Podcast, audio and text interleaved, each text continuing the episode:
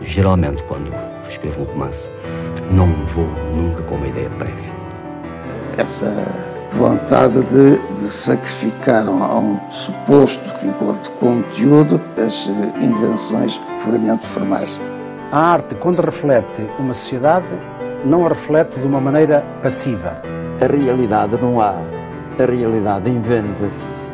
De forma que eu estava interessado numa arte que fosse uma arma. Aviso à navegação.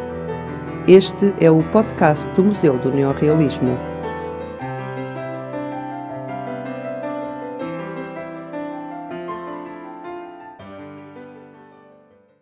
António Mota Redol nasceu em Lisboa e é engenheiro químico-industrial, licenciado pelo Instituto Superior Técnico, mas desenvolveu a sua atividade no campo do planeamento e da economia da energia, tendo nesse domínio escrito mais de meia centena de artigos para jornais e revistas da especialidade e em jornais diários, destacando-se os que se pronunciaram contra a instalação de centrais nucleares em Portugal.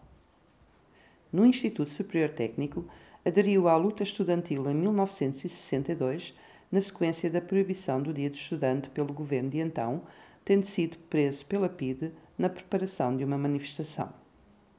Foi dirigente estudantil, tendo desempenhado as funções de diretor da secção de propaganda, de presidente e vice-presidente da direção da Associação dos Estudantes do Instituto Superior Técnico em meados dos anos 60. Foi delegado de curso eleito pelo seu curso de Química. Foi membro da direção do Cineclube Universitário de Lisboa e do Centro Desportivo Universitário de Lisboa. Foi fundador e membro dos corpos gerentes da Cooperativa Centro Popular Alves Redol e da Cooperativa Alves Redol. Integrou a Comissão Legado Alves Redol, tendo organizado exposições sobre o escritor que estiveram em mais de 160 locais e mais de uma centena de sessões sobre este escritor por todo o país. Pertenceu à comissão instaladora do Museu do Neorrealismo e ainda pertence à direção da Associação Promotora do Museu do Neorrealismo em Vila Franca de Xira, em cuja qualidade desenvolveu várias atividades, em particular angariação de espólios, organização de sessões, comissariando mais de 30 exposições sobre vários vultos da literatura e das artes portuguesas. Diretor adjunto da revista Nova Síntese, é, neste momento, diretor da coleção Cadernos Nova Síntese, revista na qual publicou vários textos sobre o neorrealismo. Fez parte das comissões organizadoras de congressos sobre Manuel da Fonseca, Alves Redol e Mário Dionísio.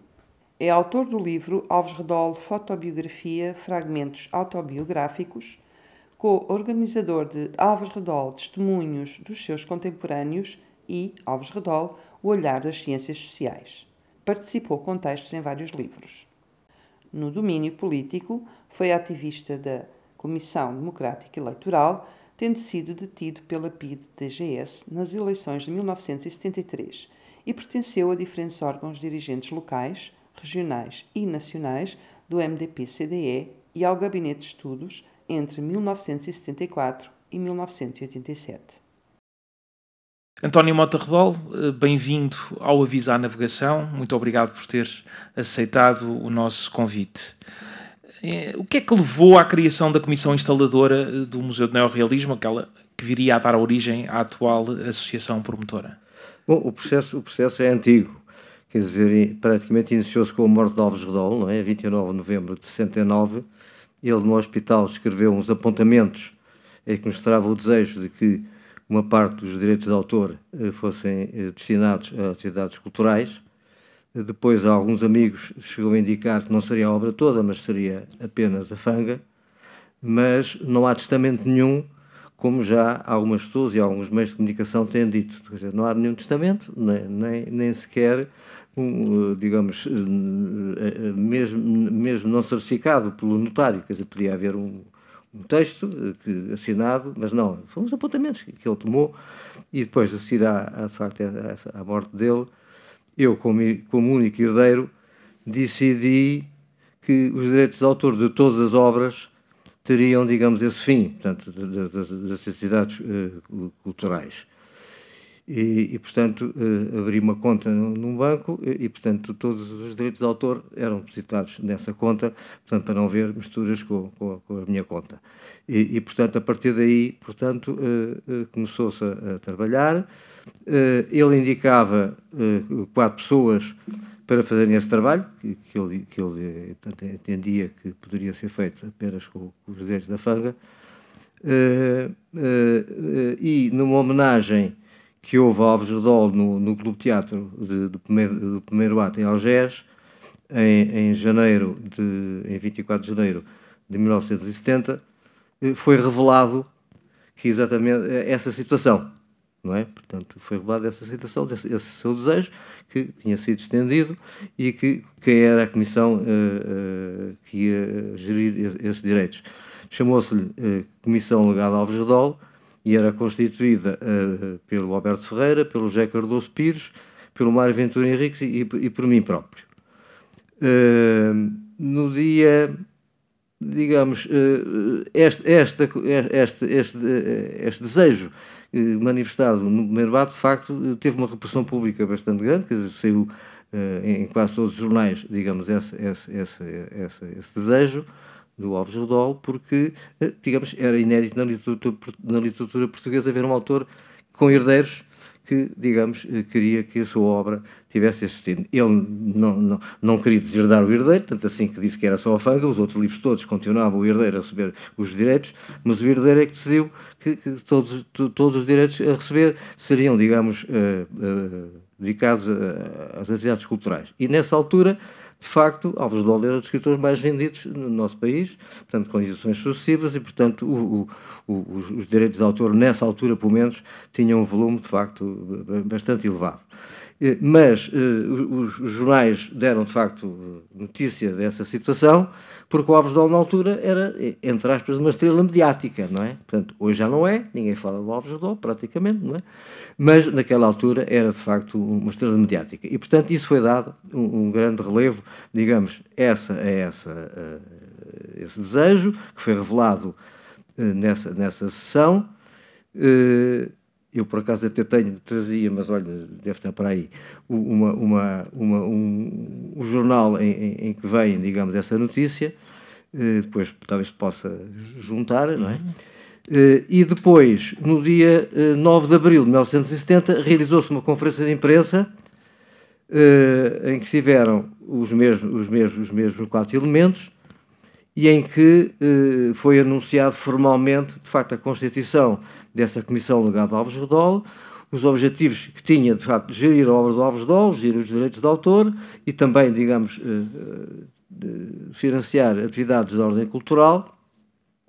Também teve, digamos, uma, uma, uma, uma divulgação muito grande em todos os jornais, alguns deles até na primeira página, com chamada na, primeira página. Portanto, eh, foi uma, foi uma iniciativa que, de facto, pelo, até pelo seu ineditismo, não é? E porque o Alves Dol também na altura era, de facto, como eu disse, uma estrela mediática, entre aspas, eh, teve, de facto, isso grande, grande divulgação. Uh, algum tempo depois, Uh, algum tempo depois, uh, digamos, uh, aqui amigos de Ilha Franca quiseram, e juntamente com, a, com, esta, com esta Comissão Legado, quiseram formar um Centro Popular Alves Redol, Centro Popular Alves Redol, que tinha exatamente como função lançar um Museu Alves Redol. o Centro Popular Alves Redol não deu sequência, digamos, a essa, a essa, a esse desejo, a essa iniciativa, Uh, e uh, só mais tarde, numa reunião eh, da tal, da tal Comissão Legada Alves Redol, em que estava presente também o Joaquim Namorado e o Arquimedes Silva Santos, foi uma reunião em 8 de abril de 1979. Essa reunião era dedicada à, à promoção, digamos, do 40 aniversário de Gaibels, uh, 40 aniversário esse que contou uh, com várias exposições itinerantes chamadas Gaibels e o seu tempo, que estiveram essas quatro expedições por todo o país em cerca de 140 uh, localidades. Também, digamos, uh, houve, fizeram sessões em, também em todo o país relacionadas uh, com, com, com, a obra do Alves Redol e, e, com, este, com este aniversário, que teve centenas de, de intervenientes que, que vêm aqui, de facto referidos neste, neste livro. E, portanto, foi o Arquimedes da Silva Santos que nessa reunião relembrou, digamos, a necessidade de se formar o que ele dizia Museu Alves Redol e do neorrealismo. Portanto, era a proposta do Arquimedes, era essa. Só que eu entendi, e digamos, eh, com alguns poderes que tinha, que o Museu Alves Redol não se justificava porque os museus eh, e as casas museus, que era a ideia, era a Casa Museu Alves Redol, de facto em Portugal não têm muito boa saúde, nem têm muito bom futuro, não é? E, portanto, foi decidido, eu decidi mesmo e propus às outras pessoas, é pá, vamos chamar Museu do Neorrealismo só.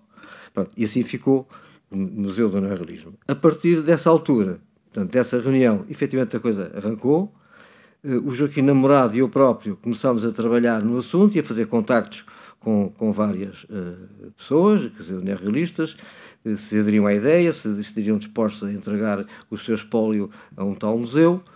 Uh, e também uh, por decisão uh, minha e, e, do Joaquim Namorado, decidimos propor à Câmara Municipal de Franca de Xira, digamos, a, a, que, que encabeçasse esse processo de, de, de fundação do museu.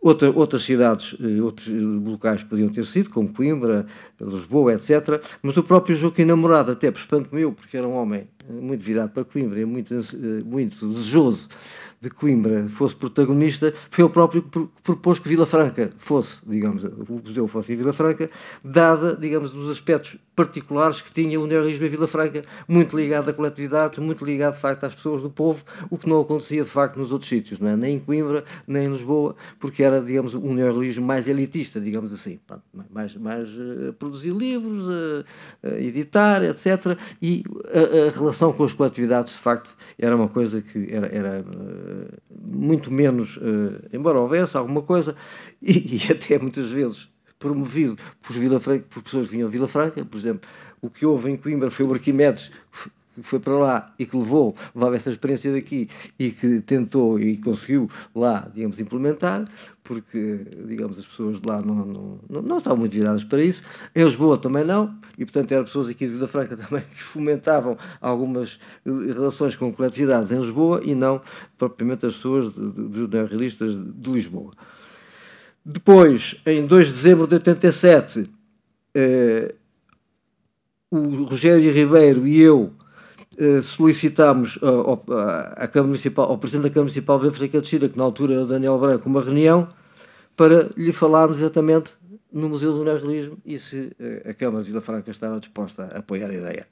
Logo na altura, nós dissemos, bom, Sr. Presidente, olha que isto em Portugal museus, é assim umas coisas pequeninas e tal, vão de escada e tal. Isto é uma coisa, tem, tem pelo menos aí três andares, quatro andares de dimensão. Não, é uma, não pode ser o, o, o, neorrealismo pela dimensão que teve, não pode ser assim uma coisinha tal, assim feita aí num vão de escada, assim numa sala, ou coisa assim, já tem que ser uma coisa com, com, com, com volume.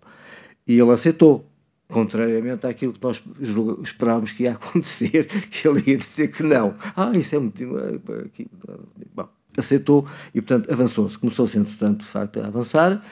Uh, no dia 18 de maio de 88, a Câmara Municipal deu posse a uma comissão instaladora do museu, que era constituída pelo Rogério Ribeiro, pelo, pelo, pelo Arquimedes uh, da Silva Santos, pelo Garcês da Silva, por Júlio Graça, por Rodrigo Freitas e também por mim além de pessoas da Câmara, como era, era o Presidente da Câmara, o Vereador da Cultura, que era o José António Carmo, e a Clara Camacho, que era responsável do, dos museus aqui em Vila Franca. E, portanto, eh, eh, foi dada posse, de facto, a essa comissão instaladora, começou a trabalhar no sentido de instalar o um museu. Um ano depois, eh, exatamente no dia 18 de maio, que é o Dia Internacional dos Museus, fundou-se a Associação Promotora do Museu do Neorrealismo, e, entretanto, o Rogério Ribeiro, escreveu o texto fundador do museu. Portanto, é um texto, portanto, com os objetivos, até com, com, com os, os diferentes setor, os setores que devia ter, etc. Portanto, uma espécie de um pré-programa,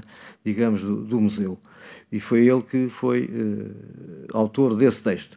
Depois, ele, comigo e com uma doutora Ana Margarida Martins, ela uh, elaborou uma chamada proposta de programa do Museu do Neorrealismo, que é, que é um volume, digamos, de, à volta de 200 páginas, portanto, com os objetivos do museu, com as áreas que deve ter, etc., a explicação de, cada área, até com uma exposição permanente já, digamos, gizada, e, portanto, eh, que foi utilizado depois pelo, pelo, arquiteto Alcino Soutinho para fazer, digamos, o edifício em, em que nós, nós estamos, não é?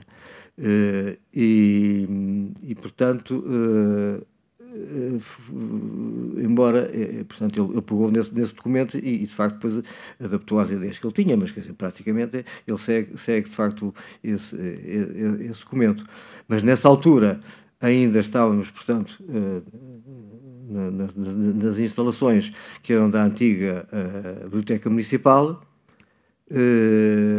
e, e, e, onde, onde começou, de facto, nos dois andares das, antigas, das, das antigas instalações da Biblioteca Municipal, onde o museu começou a funcionar e, e, depois onde foi inaugurado em 4 de dezembro de 93, eh, com a presença de muitas pessoas, e foi inaugurado portanto, o Centro de Documentação e o museu, não é? já, já com uma exposição permanente, eh, embora as primeiras instalações onde a Comissão Historiadora funcionou, funcionou na Assembleia Municipal, num sótão da Assembleia Municipal, e foi aí que começámos, digamos, a juntar alguns, eh, digamos, já, já espólios que foram sendo entregues, e muita documentação, bibliotecas, etc., mas depois passou tudo, então, para aquelas instalações ali do, do, do junto à Câmara Municipal, em frente à Câmara Municipal, que eram da, da, da biblioteca. E, e, de facto... Hum, de, de, entretanto, eh, entretanto, entre 89, 88 e 93, de facto, a Comissão Instaladora teve uma atividade de facto muito, muito, muito, muito intensa, não é? Uh, praticamente era a Comissão Instaladora que, que dirigiu o museu, porque a Câmara na altura não tinha quadros para isso, não é? E portanto é praticamente a Comissão Instaladora que dirigiu o museu e fazia coisas digamos, a própria Comissão Ilustradora, digamos, fez, eh, organizou várias exposições, sessões, eh, eh, depois os contactos para a obtenção de espólios, não é? Que foi uma das coisas, de facto, quando houve essa reunião no dia 18 de maio de 88, já vários neorrealistas vieram e herdeiros vieram a essa, essa sessão, que teve muita gente, foi ali no, no Palácio, não foi no Soberlim, foi no outro, não é agora o nome dele. Quinta da Piedade. Do Quinta da Piedade, eh, será, já não me lembro qual, qual deles é. Eh, mas quer dizer, estava muita gente, de facto, umas centenas, de pessoas, comunicação social, etc. Portanto, deu-se posse à Comissão Historiadora, estiveram presentes já vários desses neorrealistas e herdeiros que prometiam, de facto, entregar ao museu digamos, os seus espólios, porque, portanto, não partimos eh, do, do, do, completamente do zero, não é? Não, não iniciámos um projeto destes sem ter a garantia de que tínhamos, eh, de facto, pessoas a entregar os espólios, não valia a pena, quer dizer, não tinha, não tinha razão de ser, não é? Ter só o espólio do Alves Redol, quer dizer, de facto, esse estava garantido, não é? E, e não, não, não, não, justificava o Museu do Neorrealismo, portanto, havia muitos outros. A maior parte depois, de facto, cumpriu a promessa, embora tenha havido um ou outro que, de facto, depois, eh, digamos, eh, fugiu com o rabo à seringa e não entregou o, o espólio a, a, mas, já, mas já o espólio do Alves Redol já nos trazia alguma, já nos trazia um mapa daquilo que poderia vir a ser o futuro deste museu, não é? O, espólio, o próprio espólio do Alves claro, Redol já claro, trazia claro. obras de outros autores até Sim, que também, faziam um desenho um pouco... Sim, mas era insuficiente. Insuficiente, claro. Dava para o Museu Alves Redol. Mas já dava uma pista, não é? Já dava, dava para o Museu Alves Redol, mas não para um museu do neorrealismo. É? Sim, claro. Mas, mas, mas, a breve prazo, de facto, eu não vou agora dizer nomes, mas, por exemplo, o Manuel da Fonseca aderiu imediatamente, o Alexandre Cabral, etc. Uma série de escritores que os polos estão cá agora, não é? Portanto, Aliás, aderiu... o Manuel da Fonseca foi o primeiro até, não é? O, o primeiro, não foi o primeiro a entregar o espólio. Disse isso, mas não foi. Ok, ok. Pronto. O primeiro a entregar o espólio foi, foi uma sobrinha do Aleixo Ribeiro, que entregou uma biblioteca do, do Aleixo Ribeiro. Uh, mas o, o Manuela Fonseca, mas não foi bem o espólio. O espólio ficou ainda com ela, que depois, uh, embora o, o, o, contrato de doação dissesse que devia ser entregue, a família depois nunca entregou. Mas nem o museu fez diligências nesse sentido. Podia ter feito, porque estava escrito, portanto era um documento escrito, com, com o permisso dela, e eles tinham a obrigação de entregar. Mas nunca se chegou a fazer, digamos, esse esforço. E, uma, e o, o, o, espólio do Manuela Fonseca foi efetivamente o, o primeiro espólio, digamos, uh, digamos completo digamos, completo no sentido um processo de, concluído, de, é? de, de, completo no sentido de ter documentos, cartas, eh, livros, etc. Sei, o Luís Ribeiro foi só livros ao princípio, embora o resto eh, fosse também previsto entregar, não é? E, mas o Manuel Fonseca foi de facto o, o, o primeiro de que, de que depois do espólio mesmo, digamos a sério, não é? Pronto. E, e, portanto, a Comissão Instaladora foi, foi, fazendo isso, foi fazendo esse trabalho, não é? Portanto, de, de, de, direção do museu. A certa altura, portanto, entrou, entrou para, para o Centro de Documentação o Dr. Luís Augusto Costa Dias, portanto, que, que dirigia o Centro de Documentação, eh, mas continuou a ser, eh, digamos, a, a Comissão Instaladora é que propunha à Câmara, digamos, iniciativas e, e, e combinava, digamos, uh, uh, exposições, etc. Entre, entre o, de, depois, quando foram inauguradas as, as instalações antigas, em 1993, em dezembro de 93, a partir daí a Câmara entendeu que não se justificava ter já a Comissão Instaladora. E então ficou, digamos, a Associação Promotora, que já existia, mas não tinha qualquer atividade, até aí. Quer dizer, a única atividade que a Associação Promotora teve foi eh, contratar algumas pessoas para trabalhar no museu, porque, como sabem, para contratar uma pessoa para uma Câmara Municipal é extremamente difícil, não é? É uma complicação e, e às vezes era preciso eh, ser rápido e então o, a Associação contratou, digamos, várias das pessoas que estavam a trabalhar no museu eh, e, e, e, que depois acabaram por ter contrato da Câmara, mas inicialmente foi a Associação é que pagava, digamos, os vencimentos dessas pessoas. E, portanto, foi a única atividade que a Associação teve durante muito tempo, não é? Mas depois, quando em 93 a Comissão Instaladora acabou, passou a Associação, de facto, a, a, fazer o mesmo tipo de trabalho, dos espólios, de, documentação, das sessões, muitas sessões fora de Vila Franca, de facto, por todo o país, não é? Como, como já vinha a, ser, vinha, vinha, vinha a ser feito, e entre 93 e 2007 a, a Comissão Estradora e a Associação organizaram mais de 30 exposições, das quais eu sou principal, uh, digamos, comissário, porque dessas 30 e tal eu, eu organizei 30 e tal, não foi todas, mas foi, foi quase todas, portanto, quer literatura, quer de artes plásticas, etc. E, portanto, uh, a Comissão Instaladora não se limitou a ser, digamos, como às vezes acontece, digamos, uma presença, digamos, nas reuniões que a Câmara Municipal convocava para dar umas opiniões, trocar umas impressões, não, não, quer dizer, teve de facto uma atividade sem a qual o museu não teria existido. Isso é que não há dúvida nenhuma. Quer dizer, a Câmara dizia que queria fazer, mas depois não tinha gente para o fazer, teve que ser de facto a Comissão Estadora e depois a Associação é que fizeram o trabalho mesmo. Quer dizer, não foi só as opiniões, não foi só as bocas, não é? Portanto, a conversa, mas foi de facto trabalho efetivo, digamos, que, que, que projetou o museu uh, de modo que, portanto, uh, tivesse estas instalações. Uh, como eu disse, foi o Rogério Ribeiro que propôs o arquiteto Alcino Soutinho para ser o arquiteto. Ele utilizou, portanto, o, o, o, a proposta de programa que tinha sido elaborada pela doutora Ana Maria da Martins eh, e, e, a Câmara Municipal, que já nessa altura era Maria Luz Rosinha, aceitou perfeitamente, digamos, digamos que fosse o, o arquiteto Soutinho e aceitou que a, que a associação continuasse, portanto, a, a trabalhar e, e, portanto, até a inauguração de, destas instalações em 2007. E isto de uma maneira muito resumida. Vamos voltar aqui um bocadinho atrás e vamos falar um bocadinho daqueles espólios que nos falou há pouco, desde o primeiro espólio, o, o, o espólio original Alves Redol, de onde nasce a ideia também para, para aquilo que se vem a desenvolver a posteriori, mas uh, um pouco dos outros espólios uh, para nos dar aqui uma imagem de que uh, havia uma certa urgência na criação deste museu, não é? Havia autores ainda vivos um, e havia, sentia que havia aqui alguma urgência de, de, uma criação de um museu que também fosse um espaço vivo onde estes autores pudessem também contribuir com, a su, com o seu conhecimento daquilo que era o neorrealismo e não ser apenas um museu de uma coisa que está lá para trás. Acha que havia essa urgência, sentia essa necessidade? Havia, havia essa urgência e até o museu começou um bocadinho tarde, devia ter começado mais cedo, não é?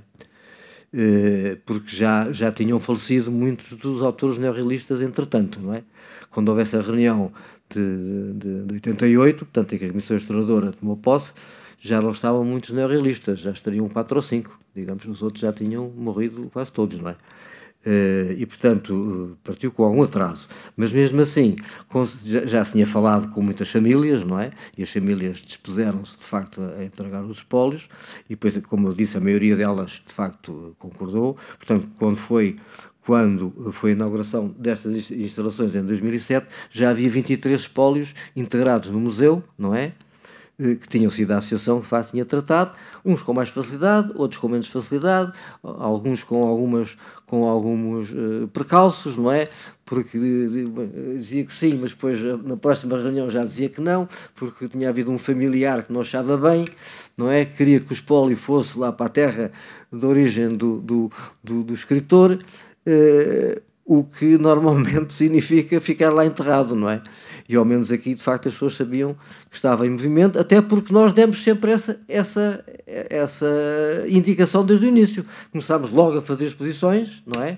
Portanto, logo, eh, quando foi os 50 anos de Alves Redol, portanto, de, de, de, os 50 anos de, do, do, dos Gabeus, em 89, houve uma grande exposição que fui eu que organizei, que foi na, na, na, na Fundação Gulbenkian, portanto, e, e, que depois veio para aqui, para, para o Celeiro da Patrical. Mas foi uma instituição enorme, e, e, mas que deu logo a ideia de que nós não, não, não nos limitávamos a receber os espólios, mas que queríamos logo mostrá-los e depois logo a seguir houve o centenário, os 50 anos do, do Manuel, da, da, obra do Manuel da Fonseca, do início da obra, fez uma exposição do Mário Dionísio, do Carlos de Oliveira, portanto logo ali naqueles, naqueles anos ainda 80 e tal, 90 e poucos, não é? E portanto temos logo a, a nota de que os espólios não vinham para aqui para ficar dentro de caixas guardados num sítio como um armazém qualquer.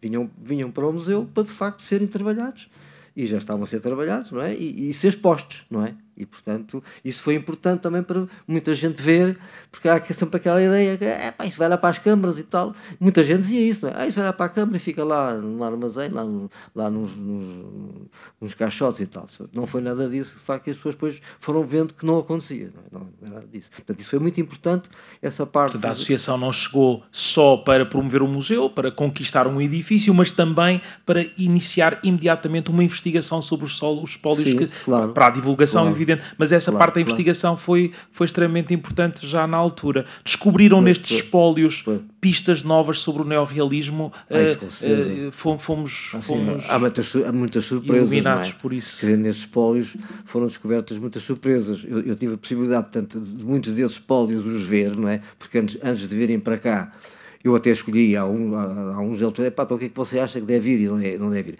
Porque haviam coisas que de facto não tinham sentido, não é? Portanto, de bibliotecas, não é? Portanto, havia, havia autores que tinham bibliotecas enormes, não é? Então não podia vir para aqui uma biblioteca de 20 mil volumes ou 10 mil volumes, não é? Os neorrealistas não tinham dinheiro assim para ter bibliotecas tão grandes, não é? Mas uh, tinham uns milhares é? de volumes, portanto não podia vir tudo, portanto tinha que se escolher, não é? E mesmo, e mesmo da papelada, portanto, do, do, dos papéis, embora, digamos, a perspectiva do, dos, dos uh, investigadores e dos documentalistas é que deve vir tudo de um espólio, não é? Nem que seja o boletim de carro elétrico em que ele anotou lá uma, coisa, uma data, não é? Quer dizer, uh, eu, como, como, disse, portanto, eu organizei 30 e tal das expedições que, que, foram aqui organizadas. O Museu, o Centro de Documentação, também organizou menos, mas também organizou muitas, não é? E, e, e, uma das coisas que muitas vezes se via é que um papel que parecia que não prestava para nada, pá, tinha uma informação para dar nada, pá, tinha uma informação que já se pesquisava em livros e não sei o que, não sei quanto tempo e que a gente não conseguia dar. E de repente apareceu um papel, tinha lá uma notazinha, é pá, está aqui, está aqui a solução, é isto. Pronto. E portanto os pólios de facto tinham e continuam a ter. Os que aqui estão, é? alguns que ainda não foram trabalhados, continuam a ter de facto informação preciosíssima. Não é? Até porque a maior parte destes espólios eram uh, um diálogo constante entre os, os próprios autores. O movimento do neorrealismo tem muito isso, não é? Uma, é uma, uma relação entre os próprios autores, uh, entre a sua época, não é? As suas circunstâncias, a sua época, que transformam esses espólios também em coisas muito ricas, porque eles estão em diálogo permanente uns com, sim, sim. com os outros. Sim, Sentiu isso, que as, que as famílias, os autores, percebiam isso com os seus espólios, ou foi uma coisa que foram trabalhando com o tempo? De facto, a investigação veio a clarificar mais. Eles sim, as famílias já não sei, não, não, não, tenho a certeza, porque as famílias até não ligavam muito àquilo, alguns até se preparariam para deitar as coisas fora, não é? Pronto, são papéis velhos e tal, não interessa. Por exemplo, uma das coisas que, que não deitavam fora era o recorte de jornais, que é das coisas mais preciosas, porque de facto. Uh, não é difícil encontrar o original no romance, disto, daquilo, e às vezes um recorte de jornal que traz uma notícia que é importante não se encontra, não é? A não ser quem vá, digamos, para, para a Biblioteca Nacional, digamos, varrer as coleções de jornais todas, a ler tudo, não é? E lá aparece uma coisa qualquer. Ali está, está já escolhido, não é? Pronto, e portanto às vezes são, são coisas preciosas que as pessoas às vezes tinham tendência a deitar fora e que nós não deixávamos, não é? Quer dizer, veio, tudo, veio, veio, veio para aqui isso tudo, não é? Acha que esta, essa missão da, da investigação que foi, surg, foi surgindo com a, com, a, com a própria associação, foi, foi uma coisa que foi surgindo ou, ou faz parte de uma missão inicial? É algo que imediatamente identificam como uma necessidade? Sim, claro, evidentemente. Havia, sim. Porque de facto não tem sentido ter, ter, ter, os materiais e depois não, não os explorar, não é? E portanto, logo no início, isso, isso, isso, começou a ser feito. Aliás, das tais 30 exposições que eu falo que eu organizei e as outras que o museu organizou, eh, teve que haver investigação, não é? Quer dizer, nós tínhamos que ler os livros todos, tínhamos que ler uh, os recortes de jornais todos que falavam da obra, tínhamos que ler as cartas todas, digamos que o autor tinha recebido ou tinha enviado as, as que era possível encontrar, não é? Porque as que ele recebeu tinha, mas as, uh, nem todos faziam cópias das cartas que enviavam, não é? E portanto, isso tinha que ser tudo lido para fazer as petições e, portanto, isso, isso era investigação, não é? Portanto, tá, estávamos a fazer investigação automaticamente, não é? Chegámos a um ponto depois, eh, quando falou na criação do museu, eh, já com eh, o trabalho do, do arquiteto Alcindo Soutinho à espera de ser materializado, a dar-se a construção do novo, deste edifício onde estamos, onde estamos hoje, qual passou a ser o papel da associação promotora do Museu do Neorrealismo a partir desta, desta fase? Desta fase. Quer dizer, eh, claro que já, que já não, não era a mesma anterior, não é? Eh, mas, mesmo assim, ainda organizámos algumas exposições, quer dizer, as, as, as quatro exposições itinerantes que estão aqui no museu, em telas, portanto, continuam por aí a circular. Eh, três delas foram, foram organizadas mesmo por mim, portanto, a, do Alves Dol, a do, a do Amino Rodrigues e a do Garcês da Silva, e uma foi organizada pelo Luís Eduardo Santos, que já estava aqui no museu, e portanto foi ela que organizou, na sequência da exposição que aqui se fez, do, do centenário do, do Manuel da Fonseca. Mas que já não foi aquele número tão grande de exposições como era anteriormente, não é? O que nós fazíamos era, junto de câmaras municipais, bibliotecas municipais, promover essas quatro exposições, que isso o museu nunca fez. Quer dizer, o que de facto não é nada bom, não é? Mas que o museu espera que lhes peçam, mas não, não, suponho que não continua a não promover, quer dizer, ir junto às entidades, é pá, temos estas pessoas, vocês querem-nas, pronto, utilizar, e, e foram essas quatro, eh, a associação, digamos, promoveu não só a itinerância dessas quatro, como outras que o museu aqui tinha, que não eram nessas, nessas eh, telas que é muito fácil de transportar, mas que estavam em painéis, mas que também se podiam transportar e, portanto, várias delas eh, estiveram em vários sítios porque a associação, de facto, promoveu eh, a ideia delas para lá. e, portanto, isso foi um dos trabalhos que, que, foram feitos. Não é? Outros trabalhos, digamos, teve, outras iniciativas, era junto de, de, de municipais, principalmente, bibliotecas municipais e escolas, promover ações, não é? portanto, sessões, sessões de apresentação dos, dos livros que, tínhamos, que tínhamos uh, uh, apoiado, não é? Portanto, que já são muitos, que são neste momento 54 livros, não é? Portanto, uh, a grande maioria, digamos, pagos pela, Associação, são três ou quatro tiveram financiamento de outras entidades, mas quer dizer, a grande maioria foi a Associação, de facto, que as pagou, lá arranjou dinheiro para isso, os tais direitos de autor, não é? Que eu falei há bocado, uh, para isso, não é? E, e, e, e, a nova síntese, não é? Portanto, mas também outro tipo de, de, de, de, edições que tinham a ver com o neorrealismo, umas mesmo, digamos, eh, do movimento político, não é? Portanto, que enquadrou o, o neorrealismo, portanto, todo o período do Estado Novo, não é? Portanto, algumas sessões sobre, sobre esses temas, e, de escritores novos que, embora não sendo neorrealistas, eh, digamos, eh, tinham uma influência, quer dizer, ou tinham uh, seguiam algumas de, das ideias, digamos, que os neorrealistas também tinham seguido. E, portanto, organizámos, digamos, numerosas sessões. Nós contabilizámos que entre, entre o, o, iniciámos o trabalho em 88 e o 2007, organizámos cerca de 250 sessões dessas, não é? Pronto. Isto antes do museu, uh, antes da, inauguração de 2007. Uh, daí em diante, não contabilizei quantas são, mas não muitas também. Serão também algumas centenas, provavelmente. E no meio destas publicações uh, temos algumas reedições, obras que estavam uh, já desaparecidas de, das prateleiras das nossas livrarias e que a Associação começa também a pensar na sua, na sua sim, reedição. Sim. Acha que isso é um, é, é, tem uma importância, uma grande relevância na atualidade, essa reedição? Mas, mas essa, as reedições não têm sido, digamos, o nosso principal, principal, principal objetivo. Tem sido mais investiga livros de investigação sobre o não é? E, e, a maior parte deles, eh, quer dizer, não sei se houve algum dos 54, se houve algum que o autor veio ter connosco, vocês apoiam, é sempre ao contrário. Nós temos conhecimento que existe a tese de doutoramento ou tese de mestrado, normalmente são tese de doutoramento ou de mestrado, nós sabemos que existe e, pá, isto tem que se publicar. E, portanto, eh, promovemos a sua publicação. Como? Quer dizer, falamos com o autor, ceda cá o, o, o, original, nós contactamos com uma editora, se você concordar com essa editora, uh, uh, entregamos à editora o original e a editora faz um contrato consigo, mas não lhe paga direitos, pá. E, portanto, todos os livros quer dizer, que foram editados com o apoio da Associação Promotora, os autores não receberam direitos. Porque são tudo livros que não se vendem, digamos assim, ao grande público, não é? São livros, de facto, eh, de investigação, são livros de estudo, são livros que interessam a, um número pequeno, de pessoas, digamos assim, eh, embora haja muitos que também podem ser lidos por, por, por, qualquer pessoa. Mas as editoras não, não estão muito interessadas nesses livros, não é?